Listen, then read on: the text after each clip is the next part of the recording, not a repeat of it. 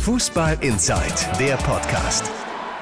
Borussia Dortmund. Fußball Inside, der Podcast aus dem Ruhrgebiet. Ja, nicht so ganz heute bei der heutigen Folge, denn wir senden fast live aus Marbella, denn äh, Sebastian Westling at Flüstertweets auf Twitter ist bei mir und auch im Trainingslager von Borussia Dortmund in Marbella. Hi Sebastian. Hallo. Jo, ihr seid vom 4. Januar bis zum 12. Januar noch da.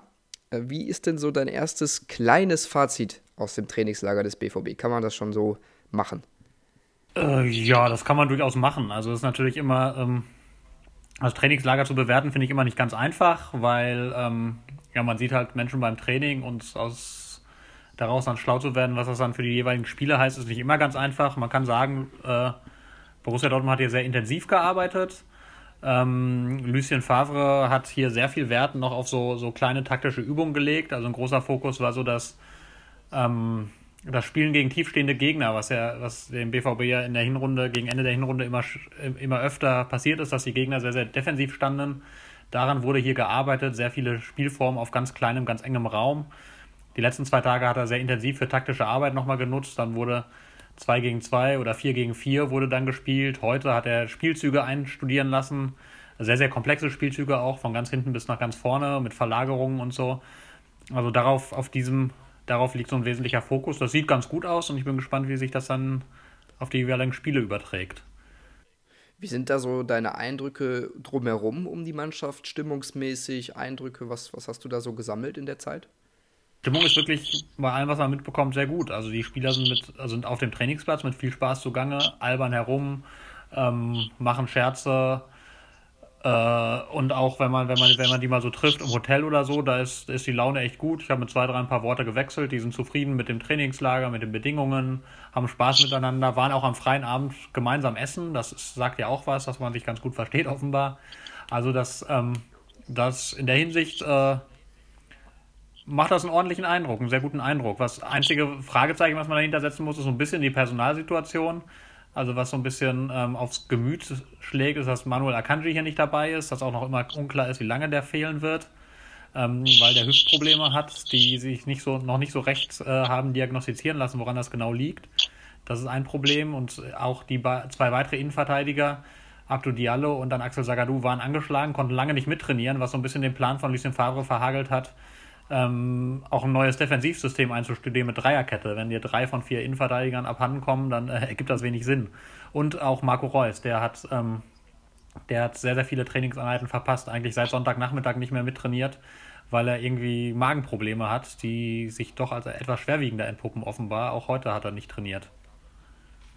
Ist das äh, womöglich ein Problem auch in, in Sachen Vorbereitung auf die Rückrunde und auch irgendwie die Automatismen finden, wenn du sagst, der BVB hat sich darauf eingestellt, gegen tiefer stehende Mannschaften zu spielen?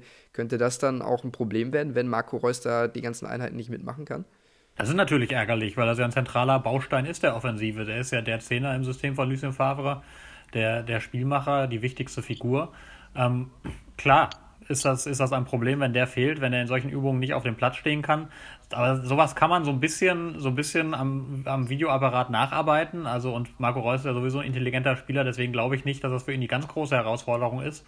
Aber natürlich ist es nicht ideal, keine Frage. Zumal auch Paco Alcázar, der äh, ist jetzt auch erst nach und nach wieder eingestiegen. Ähm, das sind natürlich so ein paar, so ein paar Dinge, die, die nicht optimal gelaufen sind hier im Trainingslager. Ja, du hast ihn äh, auch im Interview getroffen, Paco Alcázar, oder, oder in großer Medienrunde, das weiß ich nicht mehr genau. Ähm, da hat er gesagt, sein Ziel ist schon der Rückrundenstart. Hältst du das für realistisch? Ich glaube, da wird man vorsichtig sein beim BVB. Also er hat ja ähm, in, der, in der Hinrunde immer wieder mit Problemen zu kämpfen gehabt, äh, mit, mit muskulären Geschichten, weil er einfach aus Barcelona es nicht gewohnt war, so regelmäßig in so engem Takt zu spielen. Und nach allem, was man aus Barcelona hört, sind die Trainingsanheiten da nicht immer so intensiv. Das ist für die Stammspieler kein Problem, weil die ja regelmäßig spielen und belastet sind. Für die, die aber nicht zum Zuge kommen, wie es bei Akassa war, ist das durchaus ein Problem. Deswegen kam er nicht top austrainiert hierhin. Ähm, also nach Dortmund und hat äh, immer wieder Schwierigkeiten gehabt. Die, die, die Muskulatur hat der Belastung dann nicht immer standgehalten. Jetzt hat er einen Muskelfaserriss zum Ende der Rückrunde. Deswegen wird man bei Borussia Dortmund da sehr vorsichtig mit ihm sein und wird, ähm, wird kein Risiko eingehen. Deswegen denke ich, äh, der wird in der Lage sein zu spielen Ich gehe aber davon aus, dass er gegen Leipzig erstmal auf der Bank sitzen wird. Also wäre jetzt, wär jetzt meine Prognose. Ist ja, ist ja noch ein bisschen hin, aber ähm, ich gehe davon aus, dass man ihn jetzt wieder, wieder sehr langsam und behutsam heranführt. Aber Sebastian, ich glaube, wenn wir jetzt ja, knapp fünf Minuten über diese vermeintlich großen Probleme personeller Natur beim BVB reden können, ja, dann hat der Verein ziemlich viel richtig gemacht, ne? Ja, das kann man so sagen. Also ich, ich hatte, hatte jetzt auch einen Termin mit Sportdirektor Michael Zorg, der war sehr, sehr gut gelaunt, sehr aufgeräumt. Ähm, das war letztes Jahr um die gleiche Zeit anders, kann man sagen.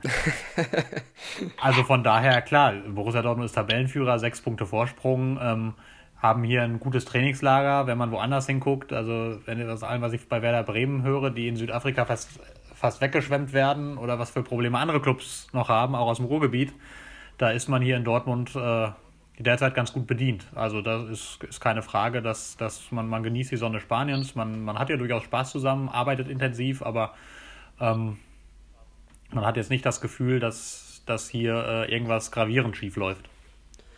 Ein paar Themen gab es dennoch und ein großes Thema auf jeden Fall auch, das war noch vor dem Trainingslager, die Meldung äh, Christian Pulisic, der sich ähm, dem FC Chelsea anschließen wird, jetzt nochmal zurück ausgeliehen wurde nach äh, Dortmund. Der hat sich im Trainingslager da bei euch ähm, zum Wechsel zum FC Chelsea geäußert. Christian Pulisic hat ja ein Jahr in England gelebt, ähm, weil, weil seine Mutter dort äh, gearbeitet hat und war dort in der Zeit tatsächlich mit seinem Vater dann, dann auch oft bei Premier League spielen und hat dort so ein bisschen Fußballatmosphäre dann schon früh geschnuppert.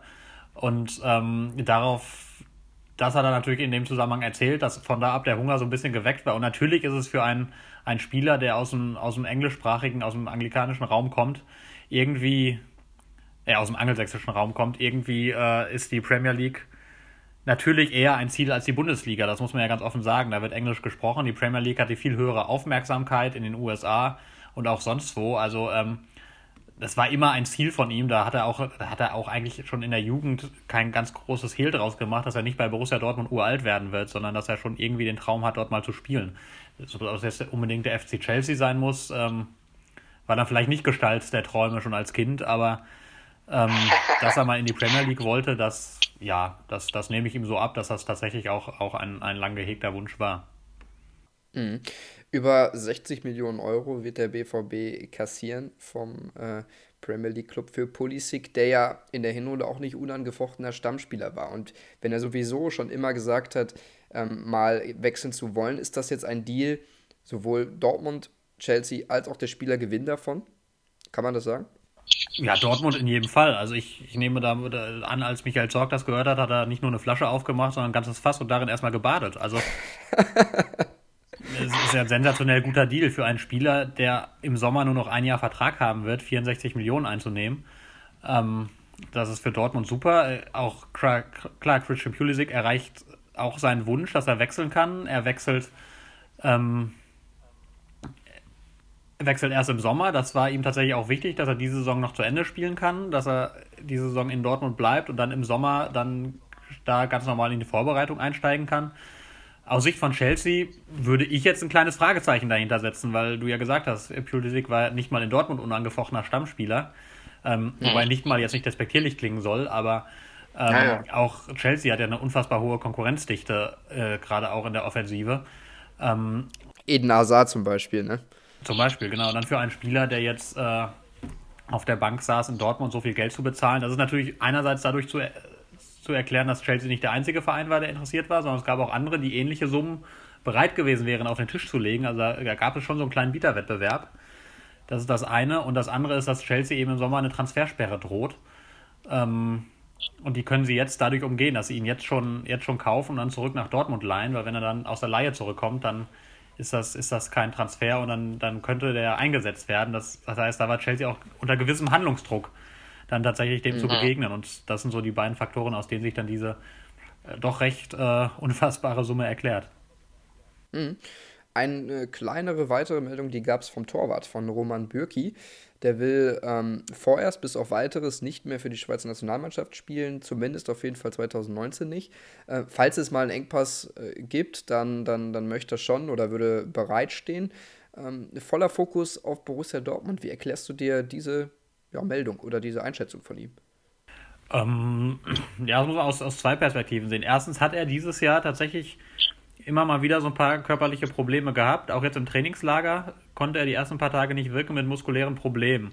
Der musste schon auch die letzten beiden, äh, in den letzten beiden Länderspielphasen musste er der Nationalmannschaft schon absagen. Und dann ähm, hat er sich halt hingesetzt und hat sich überlegt, ja, pff, offenbar braucht mein Körper da so ein bisschen Pausen. Ich kann nicht immer äh, für Borussia Dortmund voll durchspielen, alle Spiele machen, dann der Nationalmannschaft absagen. Ich, andererseits aber auch, das spielt dann eben eine genauso große Rolle, kann ich nicht immer zur Nationalmannschaft fahren, dort voll trainieren und dann dort eben nicht spielen. Das ist nämlich der zweite große Faktor, dass er ähm, in, in der Schweiz klar die Nummer zwei ist, hinter Jan Sommer und auch nicht ihm da die Perspektive vermittelt wurde, dass sich daran etwas ändert. Ähm, und äh, genau, das war für ihn natürlich dann, dann der zweite Faktor, weil er sagt, er ist Torwart von Borussia Dortmund, unverkennbar ein großer Club, der, der in Europa erfolgreich spielt, hat aber in insgesamt sechs Jahren im Nationalmannschaftskader ganze neun Länderspiele gemacht.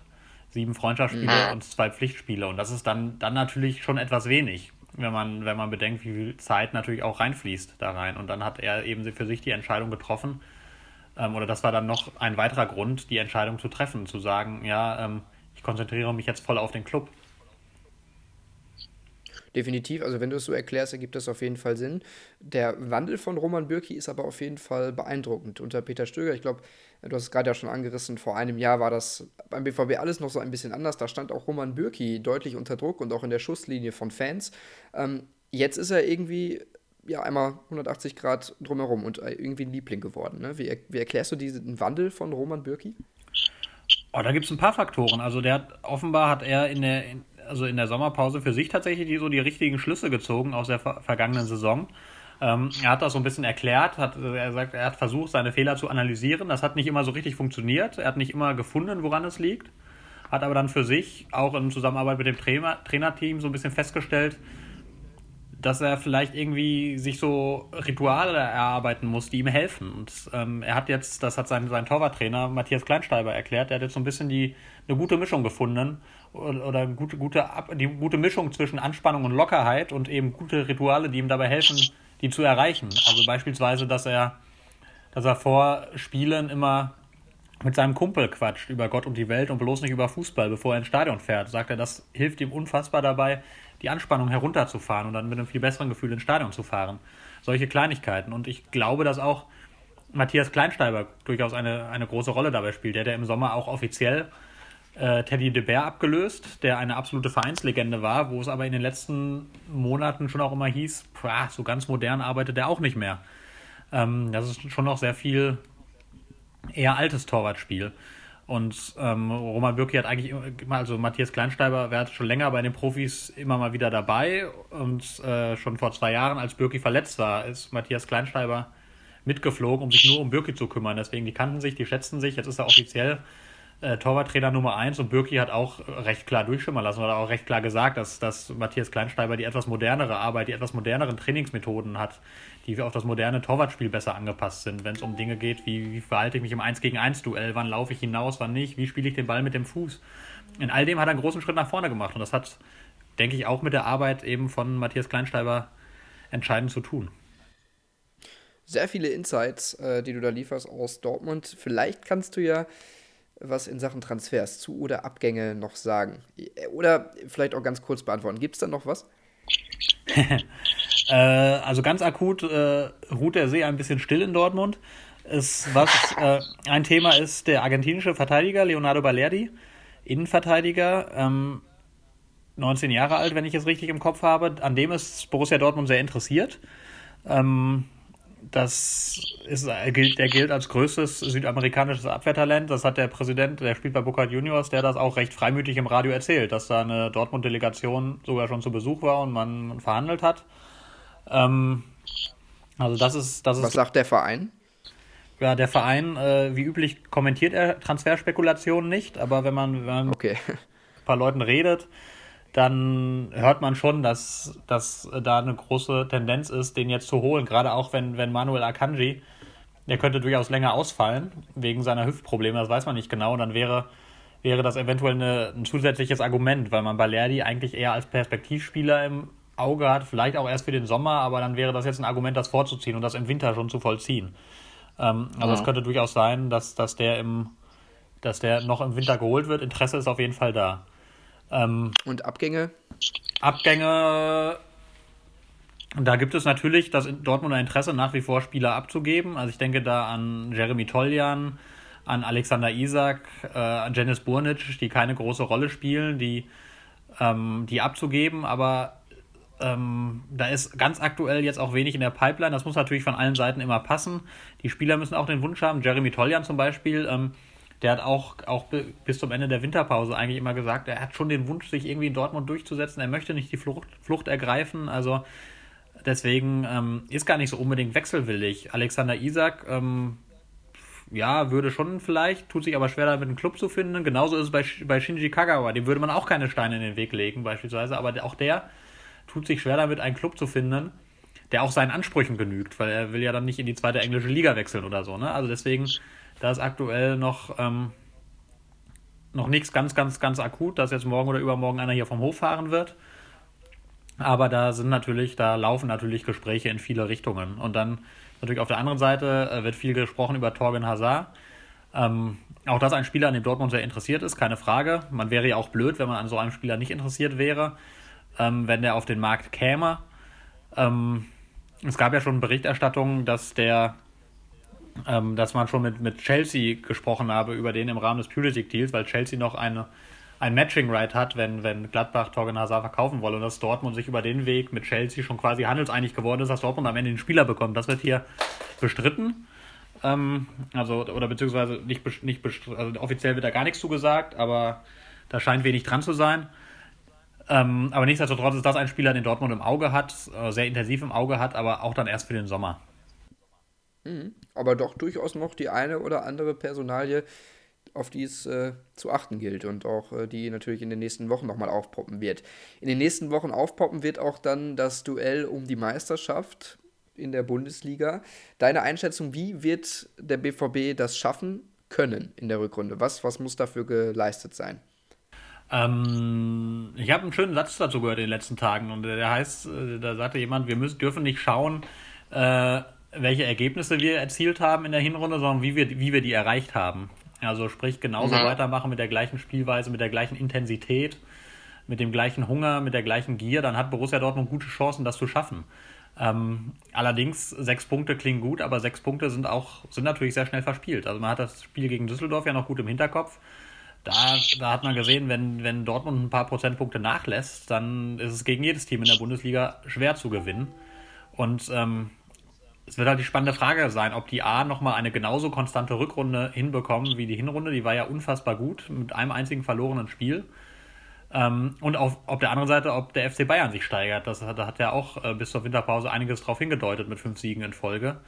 Ähm, deswegen glaube ich, dass es ein sehr enges Rennen wird. Ich traue das Borussia Dortmund in jedem Fall zu, aber sechs Punkte mit noch 17 Spielen, also das ist mir zu eng, um da irgendeine aussagekräftige Prognose zu treffen.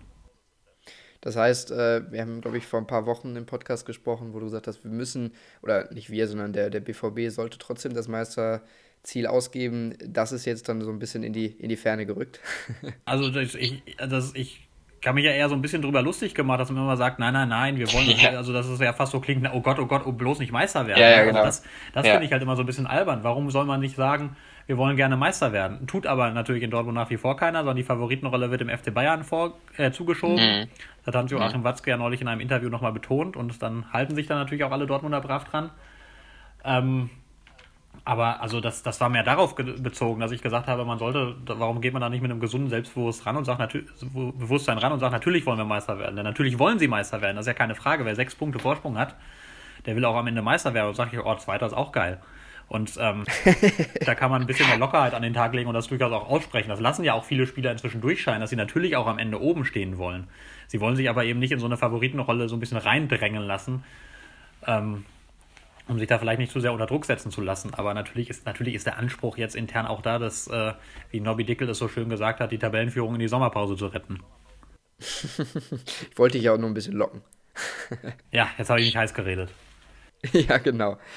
Aber wir sind trotzdem schon am Ende. Schade eigentlich. Äh, wir haben alle Themen erstmal durchbesprochen. Wenn es aber was gibt in den Sachen, die du auch schon angesprochen hast, dann natürlich vorbeischauen bei dir auf Twitter, at flüstertweets auf watz.de, auf allen Funke-Kanälen. Da gibt es dann die neuesten Infos von dir aus dem Trainingslager von Borussia Dortmund in Marbella. Vielen Dank dir, Sebastian. Gerne, danke auch. Fußball Inside, der Podcast. Noch mehr Fußball gibt's in unserem Webchannel Dein Fußballradio auf radioplayer.de.